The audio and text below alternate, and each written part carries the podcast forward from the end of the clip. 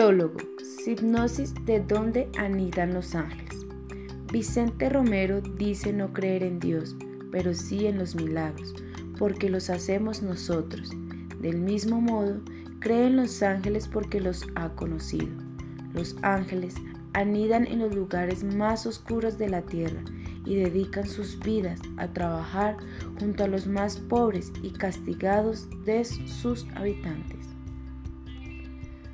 A través de sus conversaciones con quienes arriesgan su vida por los demás, nos aproximamos al entendimiento de las razones humanas que llevaron a estos hombres y mujeres, jóvenes y no tan jóvenes, a desplazarse a las zonas más calientes del planeta, lejos de sus hogares y de las comodidades que proporcionan nuestra sociedad, o a rebelarse en sus propios países contra la injusticia poniendo en juego su propia vida. No son demasiado frecuentes, pero resulta fácil comprobar que se producen frutos de la tenacidad de quienes deciden aceptar algún desafío imposible. Por eso mismo, aunque tampoco crea en la bizarra corte celestial de que habla la iglesia, creo en los ángeles, pero son de carne y hueso, no espíritus puros. Carecen de alas emplumadas y de aureolas, se desplazan en vehículos todoterreno en vez de utilizar carros de fuego y jamás comparecen para anunciar prodigios divinos, sino para remediar alguna injusticia concreta. Los ángeles realmente existen, son humanos y no tienen nada que ver con esa fantasía elevada a cuestión de fe que describen con todo detalle sus categorías, cometidos, nombres y biografías, dejando solo incógnitas de tanto calado popular como la determinación de su género, que no sexo. Están muy lejos de esos seres alados que aparecen en la historia sagrada siempre de modo oportunista y en ocasiones por culpa de las prisas eternas y la farragosa pomba celestial que los envuelve. Han acabado perdiendo alguna pluma, pluma conservada por la Iglesia como venerable reliquia durante siglos. Sin embargo, casi ninguno de los ángeles que ha conocido carece de fe. La mayoría responde a distintas religiones, frutos de culturas diferentes. Muchos creen en algo parecido a lo que es oficialmente el cristianismo, pero todos, incluso los que son sacerdotes católicos, han acabado convirtiéndose en ángeles, como si hubieran comprendido que debían asumir el papel de unos santos que jamás respondían a sus invocaciones y en vez de esperar los milagros han decidido obrarlos ellos mismos, enfrentándose a la injusticia a base de enormes esfuerzos. Esos ángeles humanos miran de frente a donde consideran que pueden estar los ojos de su Dios, rogándole pero sin dejar el manso, como si entre los gritos de dolor que cada día escucha una voz le recordará el viejo refrán de fíjate de la Virgen y no corras. Gracias.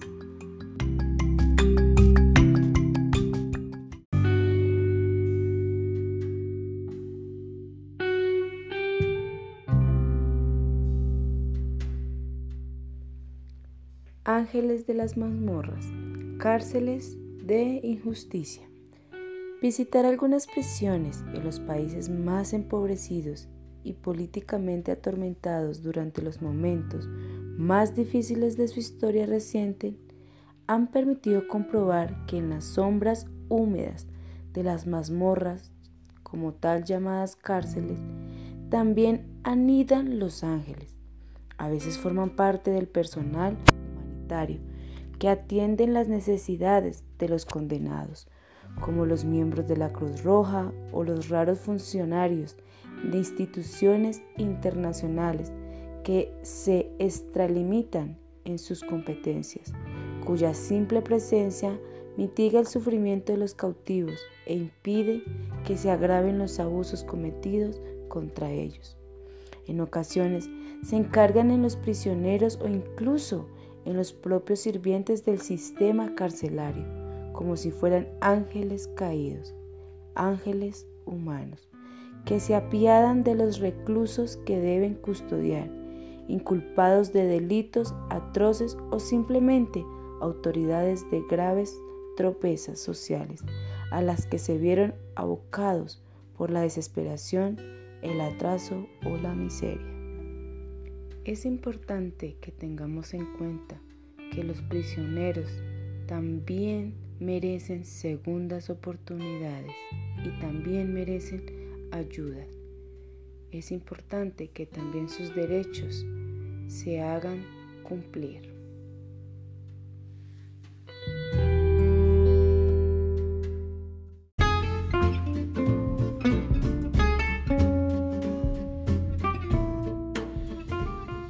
Ahora bien compañeros, ahora tocaremos este episodio que es el de Quinto Pintanillas y los presos del realismo mágico. ¿Quién fue Quinto Pintanillas? Quinto Pintanillas fue un ex recluso de la cárcel San Pedro de Bolivia en, en el lugar de La Paz, donde fue un preso político que pasó muchos años pagando su condena por delitos que, no, que nunca cometió, por el solo hecho de militar en una supuesta guerrilla izquierda del, de Bolivia. Ahora bien, veamos en qué consiste esto. Esto consiste en una, en una cárcel de La Paz donde todos los presos se autogestionaban sus cosas por la falta de presencia del Estado y de las garantías de la penitenciaría. Puesto que ellos eh, subsistían todo y daban todo a los reclusos entre ellos mismos con las con las formas de gobernar que tenían dentro de la cárcel, donde, donde los reclusos pagaban por alquiler las celdas que tenían que variaban los valores según la calidad de la, de la celda que se veía. Ahora bien, eh, ¿qué podemos tocar aquí de importancia? Que era una cárcel que estaba situada en la ciudad donde puedan entrar y salir los niños y eh, de la misma manera ellos podrían vivir con sus padres con el fin de evitar un de evitar el alejamiento y el distanciamiento familiar y los niños puedan ir a sus colegios y regresar sin ningún apuro. Eh, que está otra cosa que se enfrentaban los niños acá era que no era un ambiente sano para ellos crecer pero al igual el estado no hacía nada y el que estaba a cargo de la prisión solo se limitaba a que los a que dichos reclusos estuvieran internos ahí. Los, esta cárcel estaba dividida en siete, en siete patios eh, uno de ellos era Posta, el cual era como que el lunar de esa cárcel, porque solo era el patio donde habitaban presos políticos y estaban alejados de los, ocho de los, otros patios. En otros patios está como el de el de Guainía, que era uno de los patios que se identificaba por su por su, por su forma de cómo está organizado, donde habían jardines y, otros, y otras demás cosas. También se podía ver el el patio del triángulo que se caracterizaba por su nombre, por la, por la cualidad que tenía, donde se llevaban los eventos deportivos y en la mitad de ello estaba una cancha de manera triangular, donde sus protagonistas eran los reclusos que tenían una participación activa de forma, de forma eh, profesional.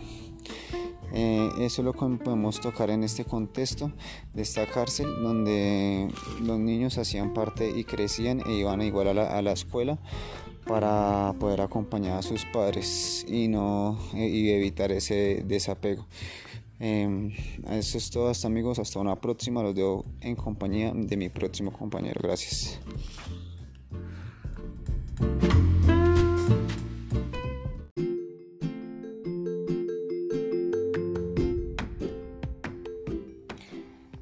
Presos que no quieren escapar. A lo largo de la mañana y buena parte de la tarde del sábado, en el patio de la sección cancha se sucedieron las eliminatorias de un torneo de fútbol sala, una de las muchas competiciones amistosas que continuamente se disputan, además de cinco campeonatos oficiales que se juegan cada año, demostrativos de un afán que resultaría incomprensible sin conocer la otra motivación a que responde.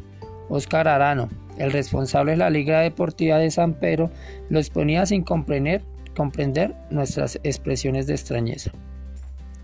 Tenemos ese sistema del 2 por 1, o sea, que de cada dos días que trabajes o estudies te perdonan uno de cárcel. Y hemos conseguido que nos computen dos horas de redención de pena por cada partido jugado. Así que hace falta disputar dos encuentros para reducir un día de condena, pero algo es algo. Y además sirve para que la gente haga deporte. Es muy sano. Además acá hay mucha afición y muy buenos jugadores.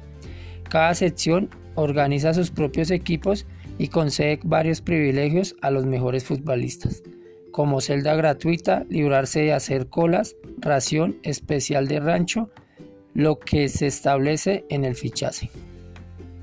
El libre comercio de la cocaína es un secreto a voces. Nos prohibieron firmar tanto su compraventa como su consumo. Pero ambas situaciones saltaban a la vista en los rincones más inesperados. La papelina es mucho más barata que en la calle y en busca de muchos usuarios externos se asoman al patio del penal. La recogen en la misma reja de entrada ante los ojos ciegos de los vigilantes. Pagan y se marchan. Los guardianes se nos quejaron varias veces de que los extranjeros se preocupan mucho por los derechos de los penados, pero nunca preguntan por nuestras condiciones laborales, que son pésimas y con salarios insuficientes.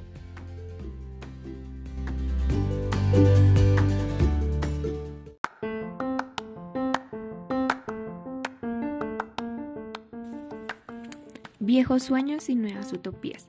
De manera corta pero llamativa, en medio de un fragmento de una canción la cual es entonada por los presos de galerías en San Pedro, canción que se convirtió más en un himno para quienes yacen detrás de aquellas rejas y a quienes el mundo y la justicia ha dejado de lado.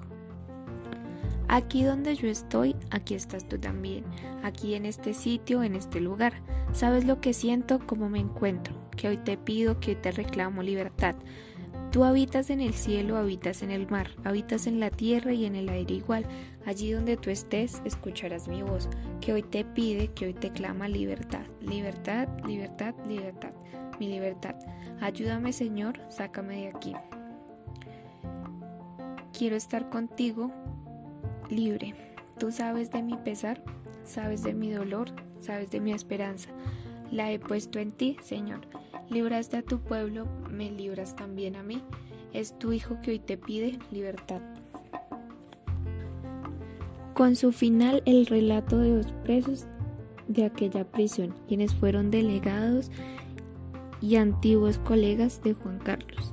El primero de ellos relató que ya no quería continuar con su cargo de decano de los prisioneros tras llevar alrededor de 15 años encerrado por el crimen de degollar accidentalmente de su amada.